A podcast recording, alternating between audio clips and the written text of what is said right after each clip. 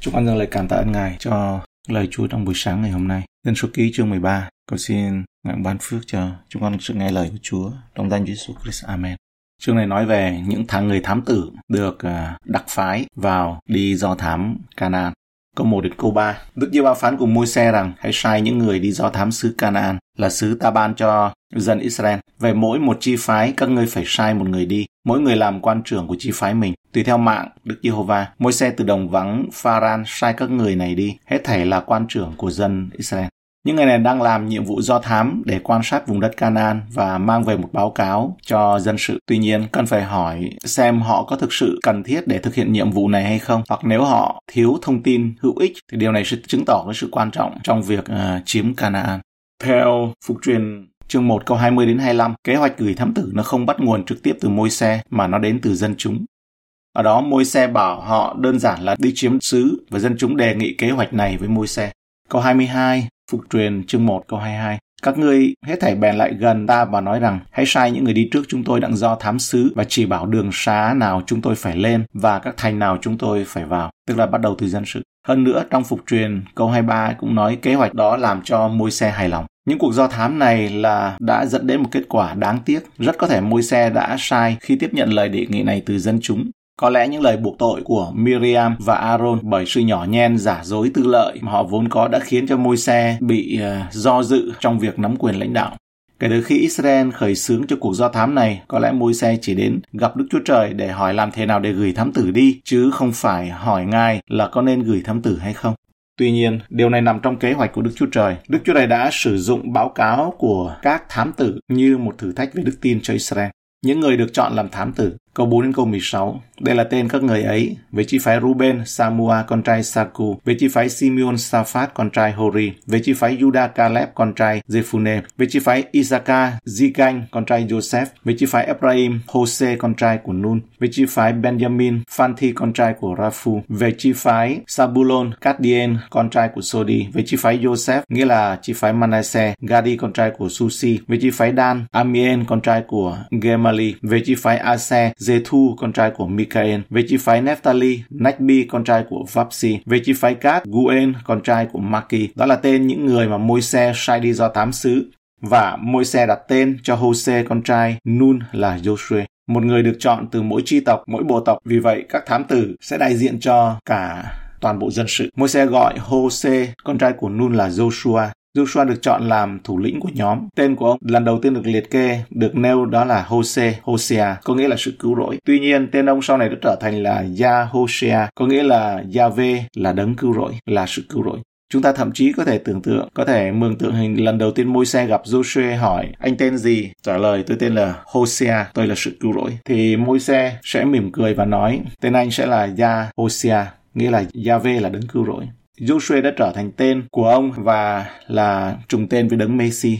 Chúa Giêsu của chúng ta, đấng cứu rỗi. Câu 17 đến 20. Vậy Môi-se sai đi do thám xứ Canaan và dặn rằng từ đây hãy lên Nam phương và vào miền núi rồi sẽ thấy xứ ra sao. Dân sự ở đó nếu mạnh yếu thể nào, nếu số ít hay nhiều. sứ dân ở đó thể nào, nếu tốt hay xấu, các thành dân ở đó làm sao, hoặc chỉ những nơi đóng trại hay đồn lũy, đất ra làm sao, nếu mỏ mỡ hay là xấu, có cây cối hay là không. Hãy can đảm và hái lấy trái cây xứ đó, bây giờ nhằm mùa nho sớm. Hãy xem vùng đất này như thế nào. Việc môi xe hướng tới các thám tử là một biểu hiện tinh vi của sự không tin tưởng. Ông có thực sự nghi ngờ rằng đất tốt không? Ông có nghi ngờ rằng đất đai đã giàu có? Ông có nghi ngờ rằng những khu rừng hữu ích có vấn đề gì nếu dân mạnh hay nhiều hoặc nếu họ sống trong các thành trì? Đây là một cuộc theo đuổi hoàn toàn hợp lý đối với môi xe và đại diện cho sự tò mò của cả dân sự. Rốt cuộc, họ chưa bao giờ nhìn thấy vùng đất này, cũng như không có người Israel nào ở trong khoảng 400 năm nay. Chúa đã nói cho họ biết vùng đất này như thế nào. Khi môi xe được kêu gọi ở bụi cây đang cháy, Chúa ngài ban cho ông biết Canaan là một vùng đất tốt, rộng lớn, có sữa và mật trong suốt Ê Tư Ký chương 3 câu 8. Và môi xe nói với dân sự về sự tốt lành của xứ sở ở đó. Suốt Ê Tư Ký chương 13 câu 5. Cho dù những người ở đó mạnh hay yếu, chúng ta tự hỏi dân Israel nghĩ họ sẽ làm gì nếu một báo cáo tiêu cực xuất hiện. Họ có quyết tâm trở lại Ai Cập hay không? Câu 21 đến 25. Vậy các người đó đi lên do thám sứ từ đồng bằng Sin cho đến Rehob đi về Hamad. Họ bắt từ hướng nam đi lên đến thành Hebron là nơi có Ahiman, Sesai và Thanh Mai, con cái của Anak và thành Hebron đã xây từ 7 năm trước. Soan là thành của Egypto. Các người đến khe Ích-côn, cắt tại đó một nhành nho, có một chùm nho và hai người khiêng, lấy bằng cây sào, luôn những trái lựu và trái vả. Người ta gọi chỗ này là khe Ích-côn vì có chùm nho mà dân Israel đã cắt tại đó. Các người đi do thám sứ trong 40 ngày trở về. Khi những người do thám này tham quan đất đai, họ nhìn thấy một số người dân và sản vật của đất đai. Sản phẩm ngoạn mục đã bao gồm những cái, tức là bao gồm cả những chùm nho to đến nỗi mà phải hai người đàn ông khiêng trên một cây sào. 40 ngày khi Chúa thử nghiệm dân sự Ngài thường dùng cái khoảng thời gian là 40, chẳng hạn như là 40 ngày, 40 năm. Câu 26 đến 29. Tới rồi, bèn đến cùng môi xe Aaron và cả hội dân Israel trong đồng vắng Phadan tại Kade mà thuật lại mọi sự cho hai người và cả hội chúng nghe, cùng đưa cho xem hoa quả của xứ. Vậy, các người ấy thuật cho môi xe rằng, chúng tôi đi đến xứ mà người đã sai chúng tôi đi. Ấy quả thật một xứ đượm sữa và mật, này hoa quả xứ đó đây. Mà dân sự ở trong xứ này vốn mạnh dạn, thành trì thật vững vàng và rất lớn. Chúng tôi cũng có thấy con cái của Anak ở đó. Dân Amalek ở miền Nam, dân Hethit và dân Sebusit và dân Amorit ở trong núi, dân Canaan ở gần biển và dọc dài theo mé Jordan. Họ dường như cảm thấy rằng họ đang thực hiện một sứ mệnh từ tổ quốc Israel hơn là một sứ mệnh từ Đức Chúa Trời.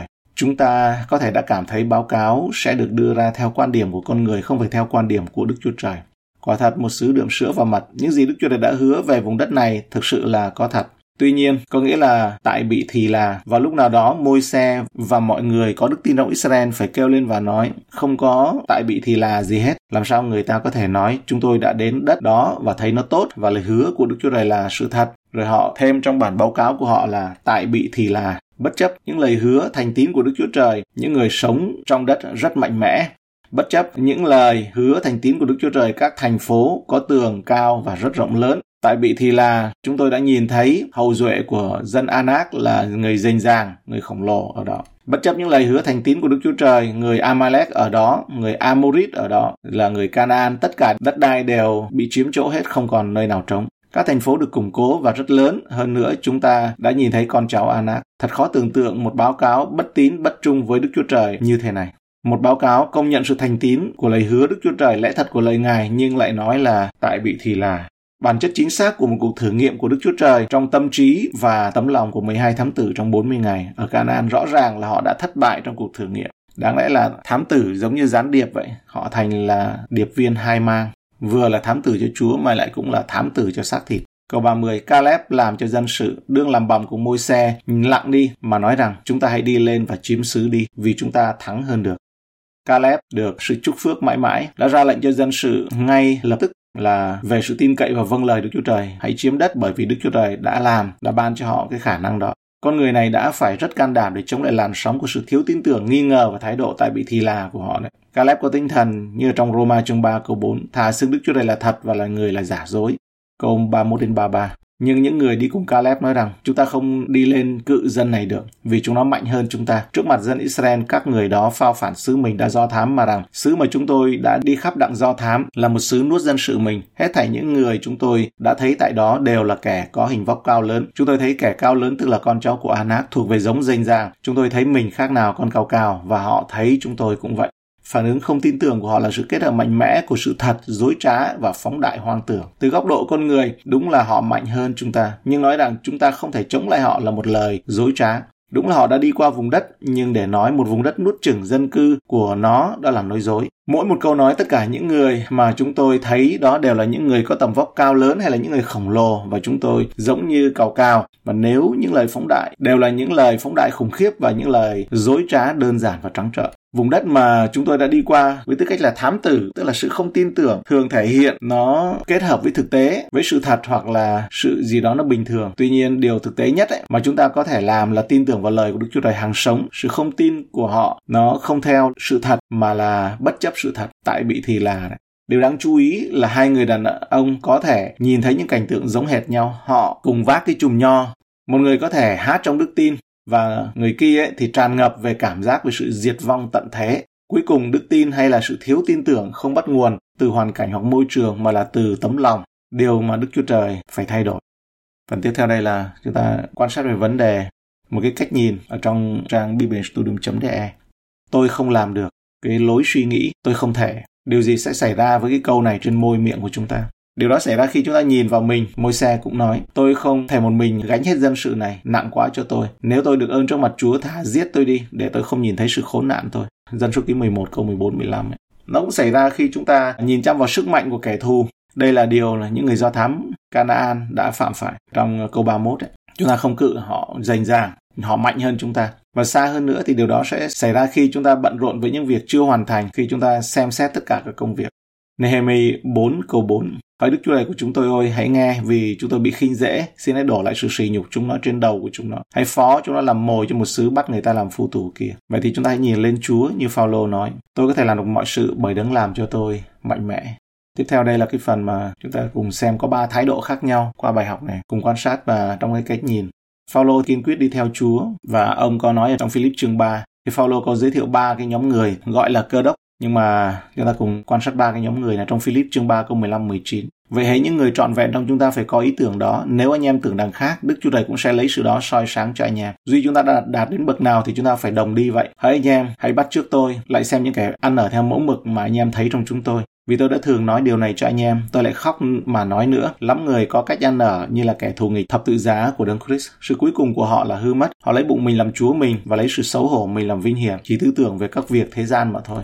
Ở đây nói về ba nhóm người. Sư đồ Phaolô có nói, người có tư tưởng trọn vẹn, tâm trí trọn vẹn. Người có đầu óc tư tưởng nó hơi khác một chút, hơi lệch một chút. Người có tư tưởng và tâm trí hoàn toàn thế gian. Những người có tâm trí trọn vẹn là hình mẫu cho người khác nên bắt trước. Trong Philip chương 3 câu 15 17, những người trọn vẹn này tất nhiên không có nghĩa là những cơ đốc nhân sống không có tội lỗi bởi vì không có ai mà không có phạm tội. Gia cơ chương 3 câu 2 nói. Điều có điều này có nghĩa là những người đã đạt đến sự trưởng thành thuộc linh, những người đã trưởng thành trong đời sống đức tin, những người được xác định luôn có tâm trí thiên đàng. Họ là những người cha, những người phụ lão trong đấng Christ, hoàn toàn thỏa lòng và yên nghỉ trong Chúa Giêsu. Một Giăng chương 2 câu 13, 14. Hỡi các phụ lão, tôi viết cho các ông vì các ông đã biết đấng có từ lúc ban đầu. Đôi mắt họ hoàn toàn hướng về thiên đàng. Họ không cần cảm xúc mách bảo họ về sự Chúa hiện diện. Họ không cần về phép lạ về quyền năng bên ngoài để cho họ có đức tin. Họ cảnh giác với tấm lòng của mình đúng hơn là như vậy. Để giữ tấm lòng và đi theo điều lòng mình cảm động. Họ không đi theo thói quen, đi theo truyền thống những người có tâm trí hơi khác một chút có những cơ đốc nhân ấy thì hơi khác những người trọn vẹn. Philip chương 3 câu 15 ấy, nếu anh em tưởng đằng khác bị lệch một chút. Về phương diện thuộc linh họ đã trưởng thành hơn một chút rồi nhưng Đức Chúa Trời vẫn phải làm một điều gì đó rõ cho họ và bày tỏ cho họ. Philip chương 3 câu 15 16 nếu anh em tưởng đằng khác thì Chúa cũng sẽ soi sáng, lấy những sự đó soi sáng cho anh em. Duy chúng ta đạt đến bậc nào thì chúng ta phải đồng đi vậy. Các bản dịch tiếng Anh, tiếng Đức ấy, bằng Luther thì nói rằng đạt đến bậc nào hãy đồng theo một cái tiêu chuẩn, một cái luật. Còn bản King James thì nói đạt đến bậc nào có nghĩa là đã đạt đến những cái tiêu chuẩn nào ấy thì hãy đồng đi như vậy. Hãy có đồng một tâm trí Sứ đồ follow chắc rằng Chúa sẽ dẫn dắt họ để họ cũng sẽ hoàn toàn tập trung vào Chúa trong sự vinh hiển. Nhưng những nguồn lợi dưới đất, hạnh phúc thế gian và danh dự của con người vẫn còn ý nghĩa hơi quá nhiều đối với họ. Đôi mắt họ vẫn chưa hoàn toàn nhìn vào thiên đàng. Đây là sân chơi của tiên lành thịnh vượng, siêu ân điển, phong trào, quyền năng và phép lạ. Những tâm trí của thế gian, nhóm thứ ba gồm những người chỉ tư tưởng về các việc thế gian mà thôi. Philip chương 3 câu 19. Sư đồ Phaolô chỉ có thể nói về những người này với nỗi buồn vì họ là kẻ thù của thập tự giá Đức Christ. Chương 3 câu 18. Họ không thù địch trực tiếp với con người của Chúa và có lẽ họ ngưỡng mộ Ngài như một đấng sáng lập tôn giáo và vị cứu tinh, nhưng họ không thể làm gì với thập tự giá của đấng Christ. Họ không muốn chấp nhận rằng thập tự giá là sự kết thúc của con người cũ và thập tự giá lên án bản chất con người tự nhiên tội lỗi giống như trong Roma chương 6 câu 6. Vì biết rõ rằng con người cũ của chúng ta đã bị đóng đinh trên thập tự giá với Ngài, hầu cho thân thể của tội lỗi bị tiêu diệt đi và chúng ta không phục dưới tội lỗi nữa. Họ không đặt thập tự giá của Đấng Christ giữa mình và thế gian. Galati chương 6 câu 14. Còn như tôi, tôi hẳn chẳng khoe mình trừ ra khoe về thập tự giá của Đấng Christ của chúng ta. Bởi thập tự giá ấy, thế gian đối với tôi đã bị đóng đinh và tôi đối với thế gian cũng vậy. Nhưng xem cơ đốc giáo như là một tôn giáo để cải thiện thế giới, vun đắp lòng nhân ái đối với nhau. Sự xấu hổ và sự bị thế gian ghét bỏ đối với việc Chúa Giêsu ở trên thập tự giá họ không muốn nhận cho mình. Sự kết thúc của những cơ đốc nhân này là sự diệt vong đời đời. Đôi mắt của họ hoàn toàn nhìn vào dưới đất. Còn những người Israel thì sao? Ngài ban cho họ ở trong Ai Cập ấy, Chúa đã hứa cho dân Israel đất mà Ngài sẽ ban cho đó là Canaan, là một nơi họ làm cơ nghiệp đượm sữa và mật. Xuất Ai-di-tô ký chương 3 câu 8 câu 17.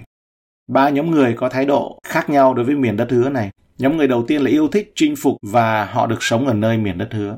Họ đã làm những gì Chúa muốn, còn chín chi tộc rưỡi của dân Israel cũng vậy. Xem nông dân số ký chương 33 câu 50 đến 56, Joshua chương 15 đến 19. Đôi mắt của họ đã hướng về Canaan. Họ theo dấu chân của Abraham như sáng thế ký chương 13 câu 14 15. Đức Giê-hô-va phán cùng Abraham rằng hãy nhướng mắt lên, nhìn từ chỗ ngươi ở cho đến phương Bắc, Nam, phương Đông, phương Tây. Vì cả xứ nào ngươi thấy ta sẽ ban cho ngươi và dòng dõi ngươi đời đời. Còn nhóm thứ hai, hai chi tộc rưỡi ấy, họ có chiến đấu với người Canaan nhưng thích định cư ở bên kia sông Jordan, ở bên ngoài đất hứa. Ở trong dân số ký chương 32, Joshua chương 4 câu 12, câu 13 đến 14. Lý do mà họ cảm thấy mảnh đất chăn thả tốt cho rất nhiều gia súc của họ, đôi mắt của họ không hoàn toàn ở xứ Canaan. Nhóm thứ ba là những người công nhận rằng người Canaan rất là hùng mạnh nhưng không muốn chinh phục. Canaan rất tốt và rất tuyệt nhưng không muốn chinh phục nó với lòng tin cậy của Đức Chúa Trời và họ muốn quay về Ai Cập. Dân số ký chương 13 câu 26, chương 14 câu 5. Đôi mắt của họ không hoàn toàn nhìn vào vùng đất Canaan, tức là nửa này nửa kia. Nói xin lỗi dùng cái chữ là bị lé đấy. Phaolô và Caleb họ có thái độ giống nhau. Caleb và Giuse là những thám tử mang tin tốt lành về miền đất hứa, động viên dục lòng Israel hãy bắt đầu cuộc đi chiếm xứ như Chúa bảo. Dân số ký chương 13 câu 30, không như 12 người gián điệp hai mang kia. 12 người thám tử kia ấy, là đáng lẽ đi làm thám tử cũng có nghĩa là điệp viên, có nghĩa là là tình báo, nhưng cuối cùng là thành tình báo hai mang. Những trái nho mà Caleb, Joshua đã hái trong chuyến thám hiểm, Đức Chúa Trời đã hứa cho và đã ban cho Caleb một dãy núi làm cơ nghiệp. Tuy là lúc đấy ông đã già rồi, nhưng cuối cùng ông có thể chiếm thành phố Hebron và chiến đấu cho một thành phố lúc đó ông tuổi 85 và cũng ông bảo là cũng giống như 45 năm trước đó Joshua chương 14 câu 6 đến câu 13. Người đàn ông này kiên quyết, đức tin mạnh mẽ và 6 lần làm chứng rằng ông đã hoàn toàn theo Chúa và do đó cho thấy một bản lĩnh trọn vẹn. Dân số ký chương 14 câu 24, 32 câu 12, trong phục truyền câu chương 1 câu 36, Joshua chương 14 câu 8, câu 9 câu 14. Còn tư duy của chúng ta thì sao? Chúa muốn làm việc ở trong tâm trí của chúng ta. Ngài muốn để cho con của Ngài là Chúa Giêsu Christ làm đấng chăn chiên và giám mục linh hồn của chúng ta để cho tâm trí của chúng ta đầy những tư tưởng của Ngài ngày càng nhiều hơn cho đến khi ấy, chúng ta hoàn toàn được có đồng một tâm trí càng được những tư tưởng giống như Chúa hơn và đó là điều mà làm cho Chúa vui lòng.